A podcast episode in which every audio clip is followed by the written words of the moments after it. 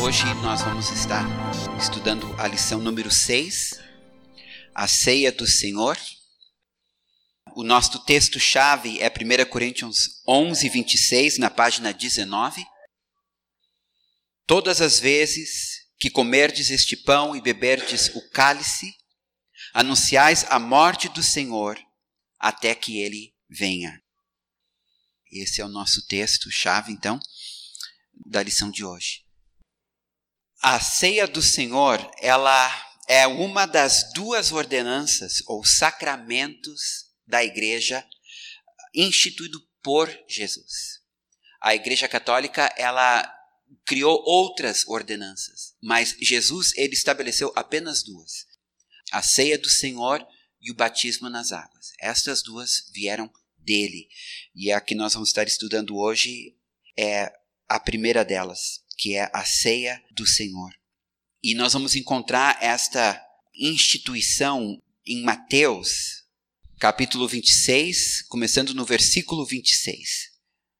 Só para vocês entenderem o contexto histórico, eles estão celebrando a Páscoa dos judeus e no meio do jantar, Jesus estabelece a ceia do Senhor.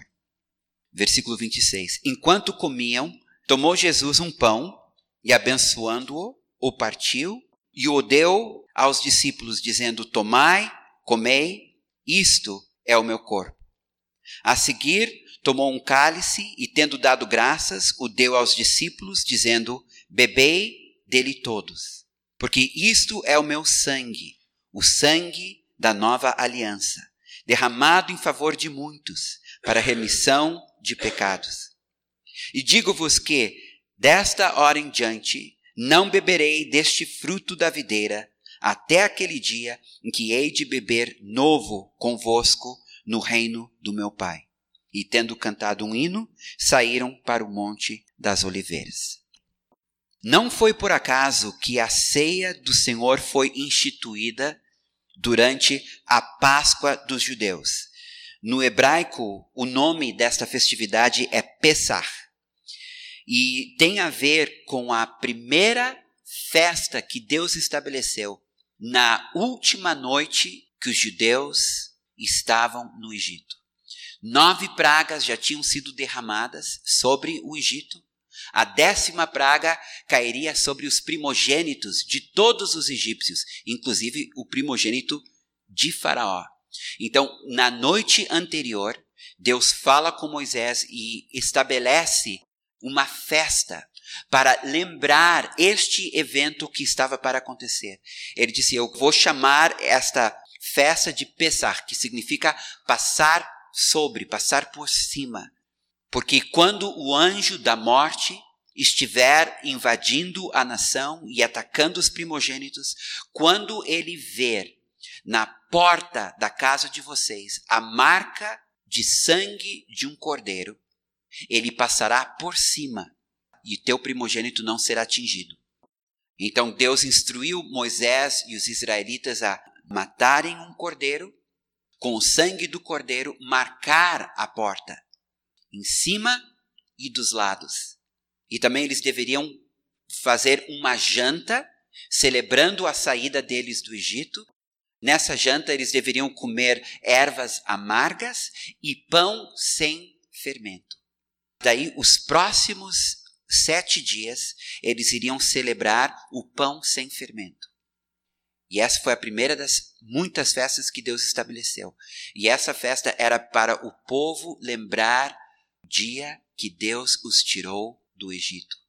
E Deus disse: vocês devem celebrar Pessar todos os anos, perpetuamente. E o que Jesus estava fazendo, como nós acabamos de ler, estava cumprindo esta ordem do Senhor e celebrando com seus discípulos o Pessar. Relembrando e celebrando o dia que a nação de Israel foi tirada do Egito. existe aqui uma metáfora ou uma analogia com a nossa própria salvação. Porque nas Escrituras, o Egito, espiritualmente falando, ou simbolicamente falando, representa o mundo. E Faraó, simbolicamente, representa Satanás. E Israel representa a igreja. Então, quando nós fomos salvos por Jesus, que também é o Cordeiro, nós fomos tirados do mundo. Então, a morte não tem acesso às nossas vidas porque nós fomos poupados pelo sangue do Cordeiro, que foi Jesus. E nós não pertencemos mais ao mundo. Fomos tirados da escravidão do pecado. Então, olha o paralelismo que existe aqui. No dia que eles estavam celebrando a Páscoa, Jesus diz: Agora eu estou instituindo uma nova celebração.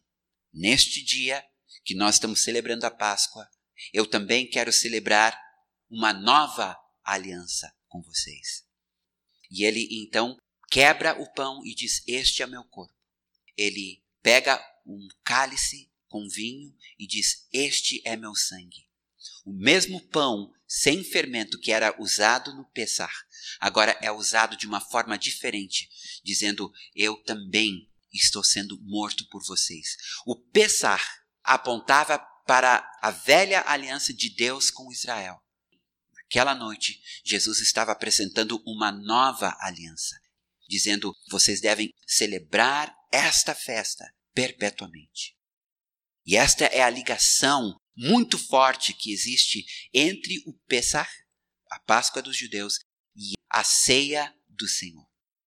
Para os judeus, uma das festas mais importantes é a Páscoa. Jesus foi morto na Páscoa, porque ele é o Cordeiro Pascal. Ele é o Cordeiro que foi morto. Ele é o Cordeiro de Deus. Então tudo está relacionado. É a forma de Deus ligar o antigo com o novo, dele fazer esta passagem do Antigo Testamento para o Novo Testamento, da antiga aliança para a nova aliança. O ponto de encontro é a Páscoa do Senhor e a ceia do Senhor. Então, nós não celebramos a Páscoa porque nós não somos judeus, a Páscoa dos judeus. Isso tem a ver com a história dos judeus. Mas nós celebramos a ceia do Senhor porque isso tem a ver com a nossa história. Nós fomos tirados do mundo. Nós fomos libertos de Satanás e do poder do pecado. E nós celebramos isso através da ceia. Nós precisamos entender uma coisa: tudo que Jesus falou, a igreja primitiva levou muito a sério e ao pé da letra. Hoje a igreja ela é mais tolerante com interpretações diferentes. Mas a igreja primitiva ela era muito exata na sua interpretação, muito fiel às palavras de Jesus. A ceia ela foi celebrada exatamente como Jesus instituiu. Eu soube, por exemplo, de algumas igrejas mais modernas ou, ou algumas igrejas mais jovens acharam que não precisava ser vinho, podia ser Coca-Cola. E não precisava ser pão, podia ser pipoca. Mas isso, para mim, pessoalmente, é diluir o significado espiritual da ceia. A ceia, nós vamos ver daqui a pouco que ela tem um significado muito importante para o Senhor. E quando nós não damos a devida importância à ceia, nós corremos o risco de, inclusive, trazer maldição sobre nossas vidas. Então, a igreja primitiva, ela levava muito a sério a ceia e celebrava com frequência. Vamos lá para Atos, capítulo 2, versículo 42. Perseveravam na doutrina dos apóstolos e na comunhão no partir do pão e nas orações. Esse no partir do pão era a ceia do Senhor. A ceia sempre era celebrada com um jantar ou com um almoço. Era chamado a ceia do amor. Então, no meio ou no fim deste jantar ou deste almoço, chegava aquele momento que se pegava o pão, repartia o pão dizia: Este é o corpo do Senhor. Pegava o cálice de vinho e dizia: Este é o sangue de Jesus. A igreja era muito relacional. Nós falamos sobre a importância de congregar semana passada. E aqui está mais uma prova como a igreja era relacional e como a mesa estava muito presente na vida da igreja. Então a igreja ela se reunia para os seus cultos, mas ela também se reunia para comer juntos, principalmente nas reuniões nas casas, mas também nos cultos. Sempre tinha um momento de comunhão onde ah, se comia juntos e se celebrava a ceia no meio desta comunhão. Era uma comunhão que incluía, além da comida, além da ceia do Senhor, incluía a leitura das cartas. As cartas que Paulo escreveu, as cartas que Pedro e João escreveram, que Tiago, essas cartas elas eram lidas durante este jantar ou este almoço. E também era o momento de distribuir alimentos para os pobres, aqueles na congregação necessitados. Era neste momento, então, que se trazia ajuda, oferta, para repartir com aqueles que eram necessitados. Então, era um momento muito agradável de muita comunhão. Só que este tipo de comunhão só funciona entre pessoas mais maduras na fé, né? Entre pessoas não muito maduras, entre pessoas carnais, a comunhão acaba se tornando em outra coisa. E não foi diferente na igreja primitiva. Na sua imaturidade começou a acontecer uma coisa muito interessante. Os que tinham muita comida acabavam comendo demais e bebendo demais e ficando inclusive embriagados, porque a igreja primitiva bebia vinho moderadamente, mas bebiam só que nesta ceia eles acabavam bebendo muito vinho, não tão moderadamente assim. Então ficavam estufados, embriagados. Os mais pobres, aqueles que estavam ali que deveriam receber alguma assistência, ficavam com fome e nem água recebiam. E daí, no final, celebravam a ceia do Senhor. E esta confusão que se criou por causa da imaturidade da igreja, fez com que os líderes da igreja separassem a ceia do Senhor desta ceia de amor.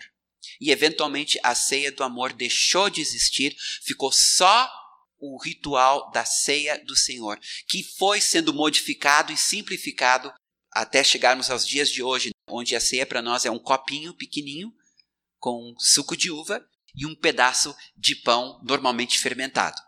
A ceia ela era também praticada semanalmente, praticamente sempre que a igreja se reunia, se celebrava a ceia do Senhor. Também por causa de abusos, a igreja começou a tornar a ceia mensal e hoje a maioria das igrejas celebram a ceia apenas uma vez por mês, normalmente primeiro domingo do mês. Mas tudo isso foram modificações que foram feitas por causa da carnalidade, por causa das dificuldades que surgiram nesta comunhão que havia. Paulo fala sobre isso. Então, se a gente for lá para 1 Coríntios 11, capítulo 20, nós vamos ter uma cena que descreve o tipo de dificuldade que a liderança estava encontrando, porque a ceia do Senhor estava ligada a esta ceia de amor. Quando, pois, vos reunis no mesmo lugar, não é a ceia do Senhor que comeis. Porque ao comerdes, cada um toma antecipadamente a sua própria ceia, e há quem tenha fome, ao passo que há também quem se embriague. Não tendes, porventura, casas onde comer e beber?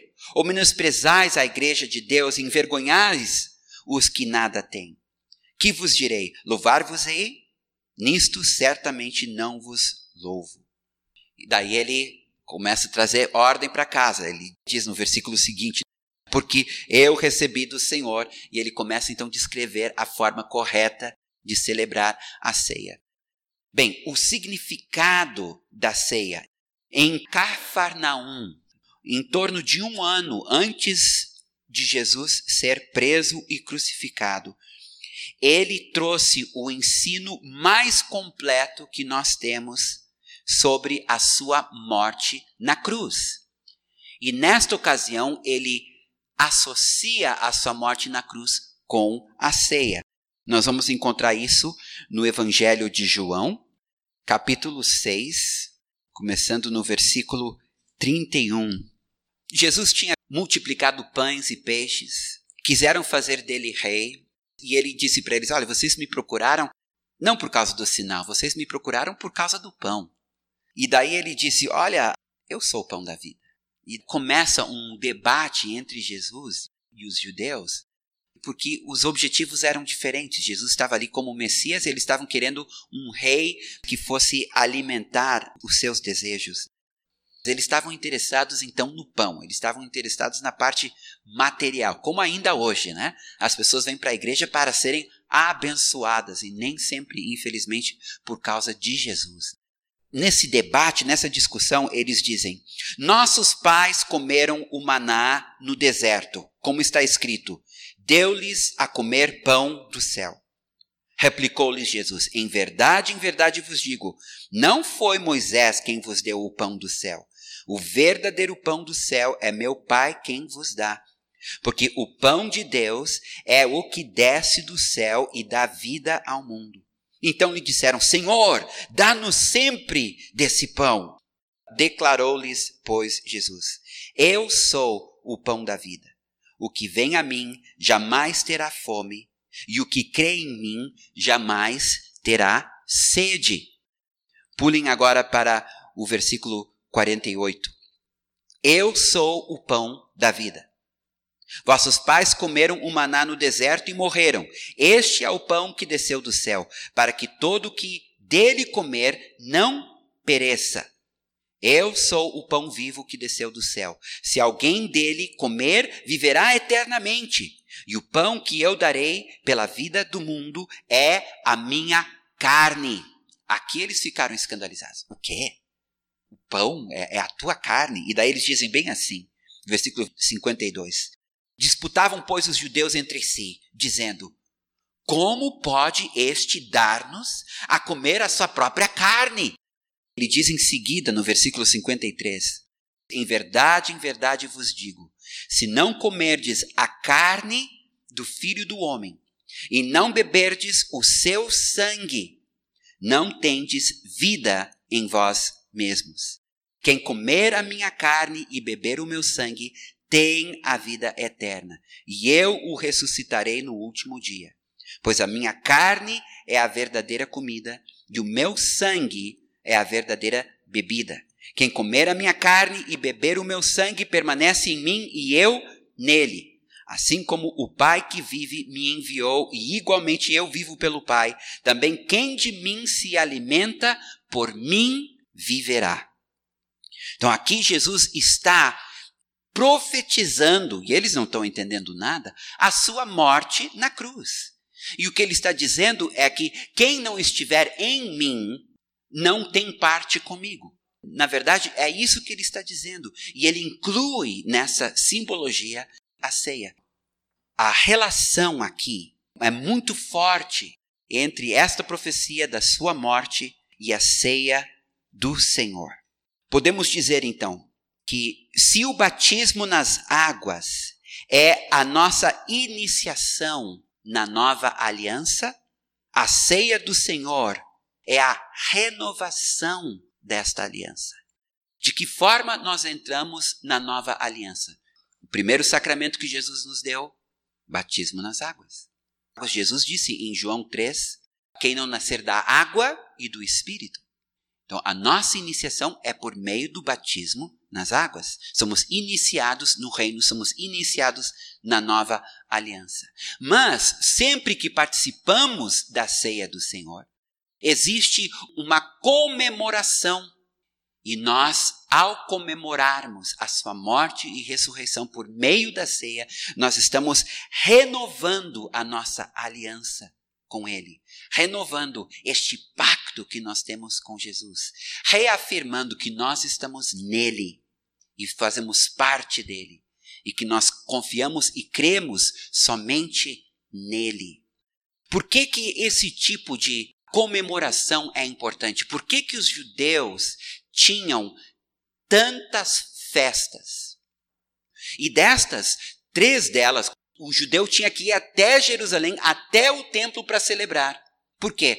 Porque a nossa memória é falha. Porque facilmente nós esquecemos. Eram doze tribos espalhadas por toda aquela região da Palestina. Logo, Deus os obrigou a, pelo menos três vezes ao ano, voltar a Jerusalém, para nunca esquecerem que, apesar de serem doze tribos, eram um só povo, tinham um só Deus, e Jerusalém, a capital do Deus Altíssimo. E mesmo sendo lembrados continuamente durante o ano, Israel renunciou o Senhor para seguir outros deuses. A mesma coisa acontece com a igreja. Nós precisamos ser lembrados da importância da cruz. Se nós não formos lembrados frequentemente que a cruz está no centro de todas as coisas, no centro da história, no centro do universo, lá está a cruz. O cordeiro que foi morto antes da fundação do mundo, junto do trono, então, quando nós olhamos para a cruz, nós acabamos enxergando o trono. E quando olhamos para o trono, nós enxergamos a cruz. É o centro. Quando a igreja começa a esquecer da cruz, começa a esquecer do que Jesus fez por nós, nós começamos a nos preocupar com outras coisas. Com títulos, com números, com organizações, com projetos, com prédios. É muito fácil nós nos tornarmos mal agradecidos, distraídos, envolvidos com o mundo ou envolvidos com a religião. Então nós precisamos constantemente ser relembrados ao tomar a ceia que Jesus é o centro. O que ele fez na cruz é o que realmente importa. Porque sem ele estaríamos perdidos. Por causa dele, nós temos vida eterna. A ceia, ela tem este significado, ela tem esta importância. Vamos falar da primeira coisa, então, que a ceia acaba trazendo novamente a memória. 1 Coríntios 11, 26 diz que ao participarmos da ceia, nós anunciamos a morte do Senhor até que ele venha. E em Mateus 26, 29, Jesus disse que ele não participaria da ceia novamente até que ele voltasse. Então, somente no seu reino ele voltará a participar da ceia conosco. Vamos ler Mateus 26, 29. E digo-vos que, desta hora em diante, não beberei deste fruto da videira até aquele dia em que hei de beber novo convosco no reino do meu Pai. Aqui Jesus disse: Um dia eu vou novamente participar da ceia com vocês. A igreja deveria ter então essa expectativa. Um dia Jesus vai sentar na mesa conosco e novamente tomar a ceia, relembrando o que ele fez por nós, junto conosco, no seu reino. Ele prometeu. Isso vai acontecer. Então, nós, quando participamos da ceia, nós relembramos que um dia Jesus vai voltar e vai participar da ceia conosco. Cada vez que nós tomamos a ceia, nós estamos dizendo: Jesus um dia vai voltar. Então, essa é a primeira coisa que nós fazemos ao participar da ceia. Nós proclamamos a volta de Jesus. A segunda coisa é que nós comemoramos a sua morte e ressurreição. Porque diz em Lucas 22, 19, que nós deveríamos participar da ceia em memória dele. Ele disse: Fazei isto em memória de mim. É um ato que traz a memória, é um ato de comemoração. Nós estamos dizendo: Jesus, tu morreste, Jesus, tu ressuscitaste pelos nossos pecados. A gente relembra. Por que, que nós celebramos aniversários? Nós relembramos o dia que aquela pessoa nasceu. Nós celebramos mais um ano de vida. Então, o aniversário ele serve para nos relembrar o valor daquela pessoa. O casamento, por que que se celebra o ano do casamento? Tu relembra. Olha a aliança que nós temos. Então, sempre que nós participamos da ceia, nós estamos celebrando o dia que Jesus morreu na cruz por nós. Terceiro, nós celebramos a ceia e ao celebrarmos, nós estamos confessando a nossa união com Cristo, a nossa identificação com Ele na Sua morte e ressurreição, da mesma forma que nós nos identificamos com Ele no batismo nas águas, Cada vez que nós tomamos a ceia, nós reafirmamos, nós confessamos que nós somos um com Ele. Isso está em 1 Coríntios 10, 16. Porventura, o cálice da bênção que abençoamos não é a comunhão do sangue de Cristo? O pão que partimos não é a comunhão do corpo de Cristo? Então tu vê que o cálice é a comunhão do sangue e o pão é a comunhão do corpo. E essa palavra comunhão é koinonia, é a palavra que significa participar. Significa tudo que é meu é teu. É uma coisa muito íntima, uma coisa muito pessoal. Então, quando nós participamos da ceia, nós estamos então confessando que nós somos um com Cristo, que tudo que é dele é meu, tudo que é meu é dele. Quando nós nos identificamos com Cristo, quando nós nos consideramos não mais em Adão, mas em Jesus, nós nos tornamos um com Ele em espírito. Então, tudo que é dele é meu, tudo que é meu é dele. E isso fala de bênção. Então, na verdade, quando nós participamos da ceia, há uma bênção que é liberada se participamos de forma digna. Porque nós vamos ler daqui a pouco que quando participamos da ceia de forma indigna, há maldição. Então ninguém pode participar da ceia de uma forma indiferente, de uma forma negligente. Ela traz bênção para quem participa dela dignamente. Ela traz maldição para quem participa dela indignamente. Então é um cálice de bênção. O pão é a comunhão com seu corpo o vinho é a comunhão com o seu sangue. A quarta coisa, quando nós participamos da ceia, nós estamos declarando que nós somos um corpo. Ainda em 1 Coríntios capítulo 10, só que agora no versículo 17. Porque nós, embora muitos, somos unicamente um pão, um só corpo, porque todos participamos do único pão. Então, lembra que o pão ele está inteiro, ele é repartido, ele é dividido em pedaços e distribuído. Mas cada pedaço pertence a um único pão.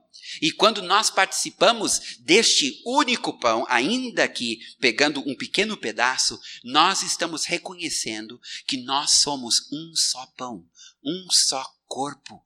E na ceia do Senhor, nós celebramos esta unidade, este corpo coletivo de Cristo que somos nós, a nossa unidade como igreja. No batismo nas águas, nós somos colocados no corpo de Cristo. Então a pessoa ela confessa Jesus e ela é salva, mas é no batismo nas águas que ela é colocada em Cristo e logo passa a participar do corpo de Cristo. Na ceia nós celebramos esta união.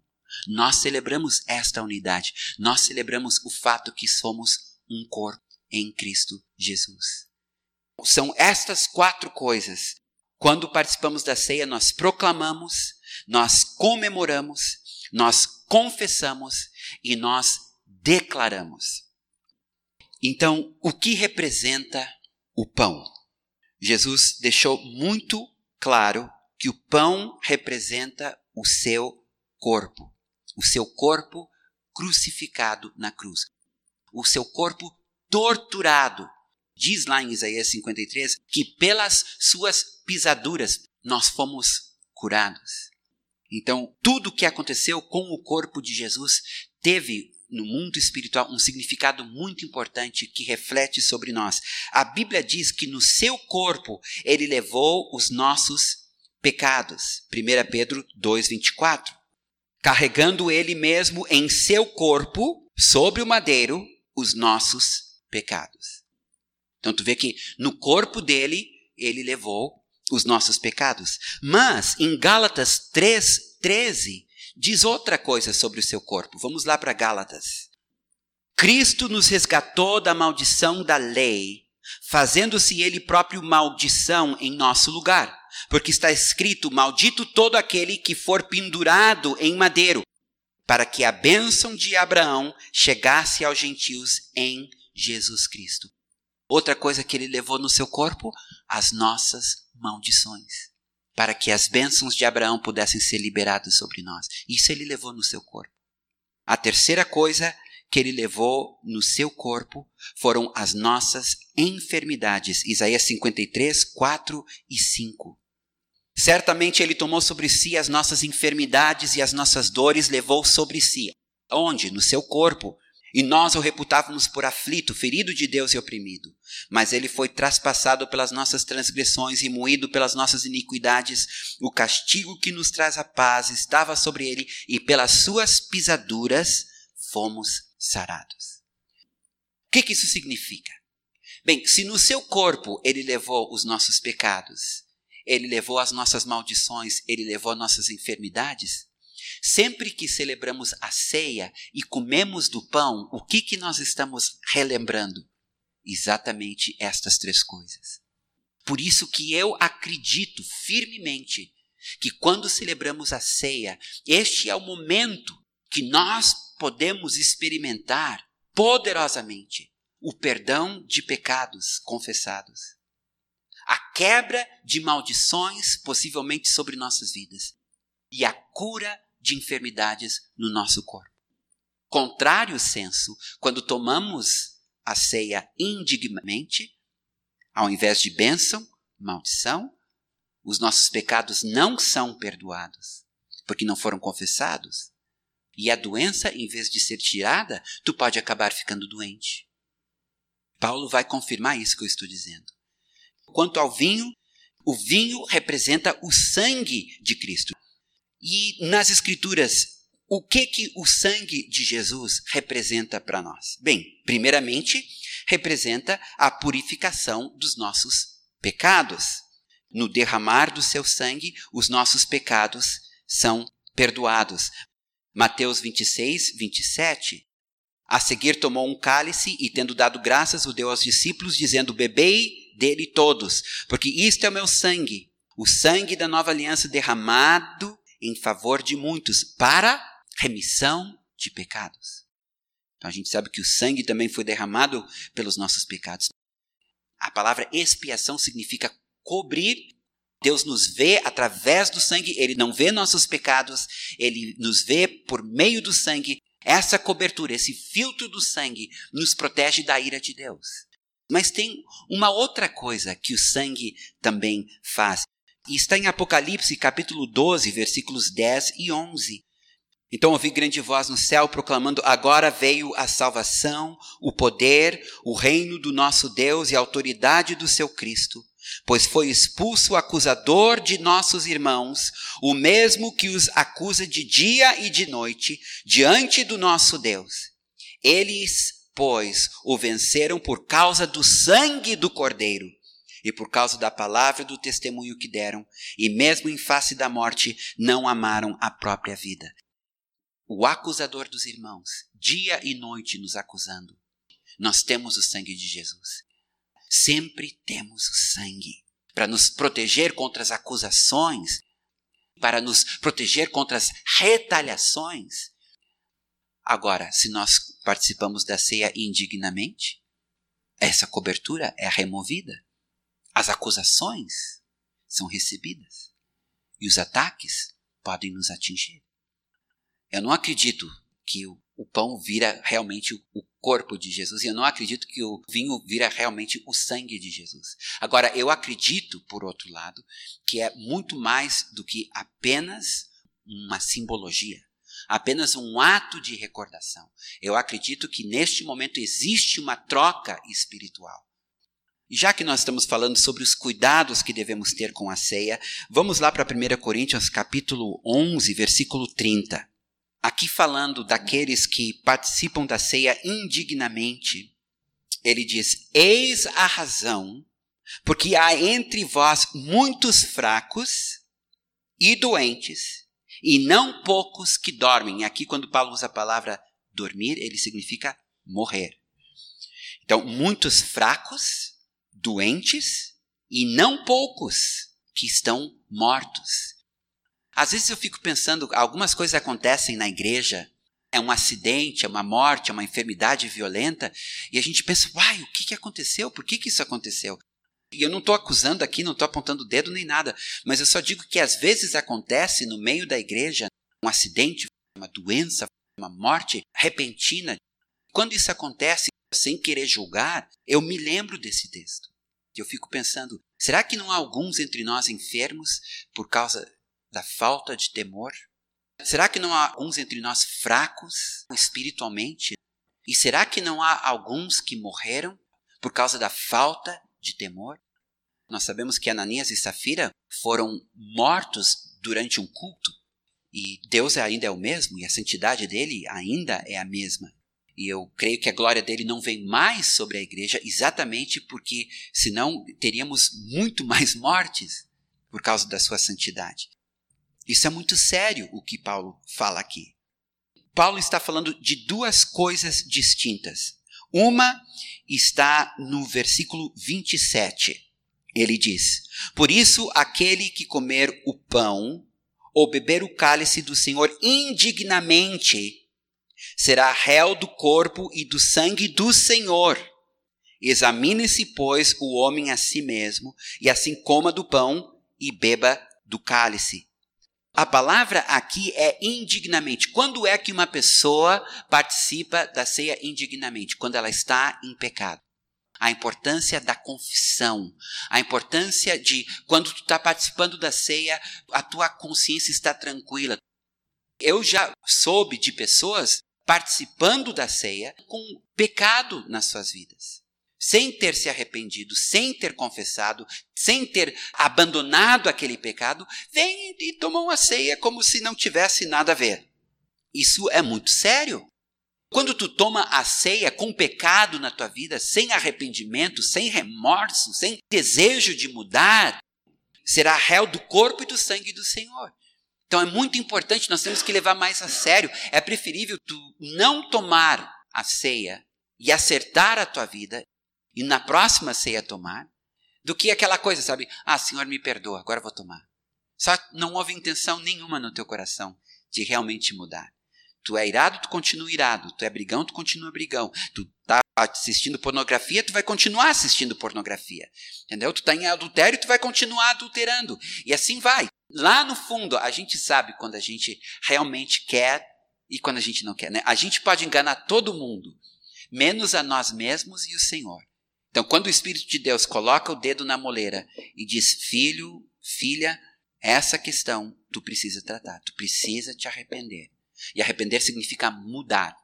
Arrepender não é se sentir culpado, não é sentir remorso. Arrepender é mudar. Tu precisa te arrepender, largar este pecado de mão. Tu precisa procurar alguém da tua confiança, tu precisa confessar esta tua luta e começar agora a lutar contra ela para vencer. Esta pessoa, ela pode participar da ceia. Agora, aquela que está brincando com Deus, ah, faço, depois eu peço perdão. Essa pessoa, ela está arriscando ser disciplinada pelo Senhor, porque ele fala mais adiante no versículo 32, mas quando julgados, somos disciplinados pelo Senhor para não sermos condenados com o mundo. O Senhor disciplina, gente. E a vara do Senhor são as circunstâncias. A vara do Senhor são os problemas e as lutas que vêm sobre nós. Ele permite essas coisas, ele nos disciplina. Isso é uma coisa. Outra coisa está no versículo seguinte, versículo 29.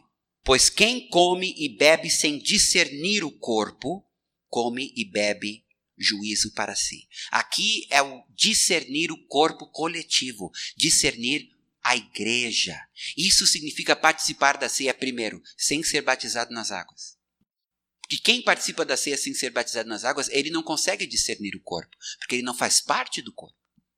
E eu sei de igrejas onde eles dão ceia para as criancinhas e dão ceia para os visitantes para serem educados, entendeu? Não, não querem maltratar os visitantes. Então, vamos deixar a criancinha beber para ela não ficar chorando no colo da mãe e vamos deixar o visitante mesmo não convertido participar porque é comunhão. Só um pouquinho. Essa pessoa, tanto a criança como o incrédulo, não consegue discernir o corpo.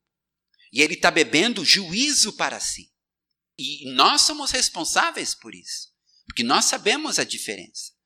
Outra coisa, beber e comer na ceia do Senhor, estando com ofensa contra o irmão, estando de mal com um irmão, ou fazendo fofoca, ou dividindo a igreja, isso aí é não discernir o corpo. A pessoa se arrisca, se ela está de mal com alguém, é melhor ela corrigir isso. Se ela fez algo contra alguém, ela tem que corrigir isso. Eu estou falando quando tu sabe que tu falou algo que não deveria ter falado e a pessoa ficou magoada contigo.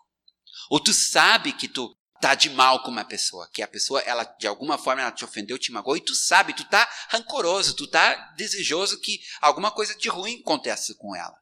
Este coração tem que ser corrigido. Claro, se a pessoa não sabe, tu não vai dizer para ela, tu vai tratar só com o Senhor. Se a pessoa sabe, tu vai procurar ela e tu vai pedir perdão. Discernir o corpo é isto. Isso mantém a unidade do espírito. Agora, quando isso não é tratado, quando essas coisas não são trazidas à luz, a ceia que deveria ser o momento onde há arrependimento, onde há confissão de pecado. A ceia, quando deveria ser o momento onde há reconciliação entre os irmãos, acaba sendo nada mais do que um ritual sem sentido, sem importância, e, as pessoas tomando e participando de qualquer jeito, ao invés de vir bênção, de haver cura, quebra de maldição, perdão de pecado, vem maldição, as pessoas ficam fracas, ficam doentes, e pode até acontecer de alguém vir a, a falecer Aqui não diz perder a salvação, aqui diz falecer, ou seja, é uma disciplina dura para uma pessoa de coração duro. Esta é a realidade da ceia do Senhor, que nós aprendemos nas Escrituras. Agora, um coração limpo, um coração rendido, a ceia é aquele momento realmente de celebração, de celebrar a cruz juntos. Com que frequência nós devemos participar da ceia. A Bíblia, ela não nos diz. Nós sabemos que a igreja primitiva participava da ceia com muita frequência. Hoje em dia se participa uma vez por mês. Então, com que frequência? Fica em aberto. Tu pode participar da ceia quantas vezes tu quiser. Agora, tem uma coisa que eu não concordo. A ceia não deve ser praticada sozinho. Como que tu vai discernir o corpo participando da ceia sozinho? Eu sei de pessoas que ensinam e fazem isso, elas tomam a ceia diariamente no seu devocional, sozinho, só um pouquinho. E o discernimento do corpo? Como é que tu vai celebrar o corpo participando da ceia sozinho? Por causa do significado da ceia, a ceia pelo menos deve ser celebrado entre dois e três. Quando vocês quiserem, mas tem que estar reunidos pelo menos dois ou três que Jesus está no meio da gente quando estamos entre dois ou três. A igreja está presente quando estamos em dois ou três. Outra coisa, quem pode servir a ceia?